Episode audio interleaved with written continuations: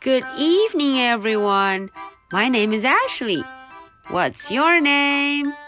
Today is Monday, March the 25th. Are you ready for tonight's story? Let's do it.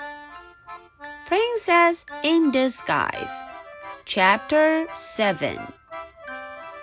在前六章的故事中啊，小朋友们都知道，为了迎接万圣节 （Halloween） 万圣节的到来，我们的主人公 Mercy Watson 被打扮成了一个公主 （a princess）。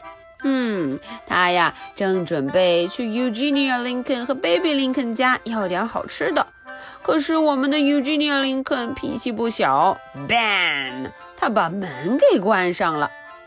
正在这时候啊，我们的 Baby Lincoln 好像隔着玻璃在说些什么。诶，在今天这 Chapter Seven 第七章中，Baby Lincoln 到底要做什么呢？上一个故事中啊，很多小朋友都猜了他到底要干些什么。我们今天就来一探究竟吧。Chapter Seven Baby Lincoln was waiting at the back door. 啊，Baby Lincoln 在后门等着，back door 后面的门。Shh，she said。呜，她说不要说话。Shh。I'm afraid that sister is not in a Halloween sort of mood, but I could not let you leave without your treats. 嗯，Baby Lincoln 真好。他说啊，我觉得我姐姐今天好像不怎么想过这个 Halloween 万圣节。可是我可不能让你们空手走啊，不能让你们不吃到这么好吃的 treats 糖果就走了呢。Yum yum said Mr. Watson。哦，Mr. Watson 看起来很感兴趣。Yummy yummy。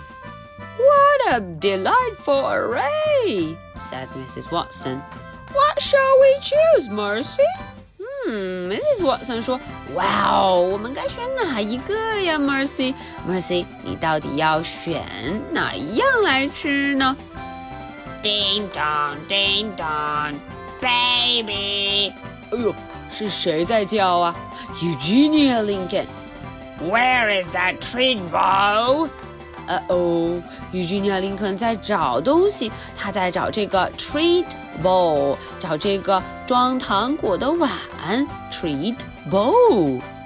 I'm on my way, sister. Shouted baby, baby Lincoln 说：“我来了，来了，马上就来。”I'm on my way. Hurry, hurry, baby said. Take something. 嗯，Baby 林肯很着急了，他说：“快快快，快拿一点吧。” Mercy examined the treats closely. 哎，Mercy 把头凑过去，大家瞧，她凑得很近，仔仔细细地看了看。She did not see one single piece of toast. 哦，Mercy 看了半天，没看到一片吐司面包，not one single piece of toast. But she did detect the faintest hint of butter. 呜，可是 Mercy 呀，闻来闻去，她好像闻到了有一点点黄油的香味。Butter，thought Mercy。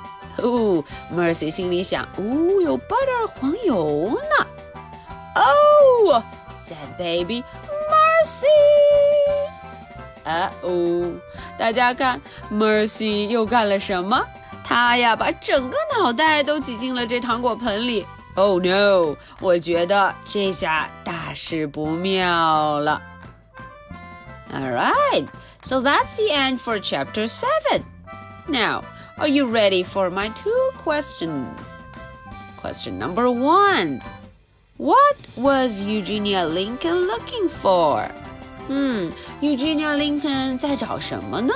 What was she looking for? Question number two What did Mercy do? 哎，Mercy 又干了什么坏事了呢？Okay, so this is the story for Monday, March the 25th. My name is Ashley. What is your name? So much for tonight. Good night. Bye.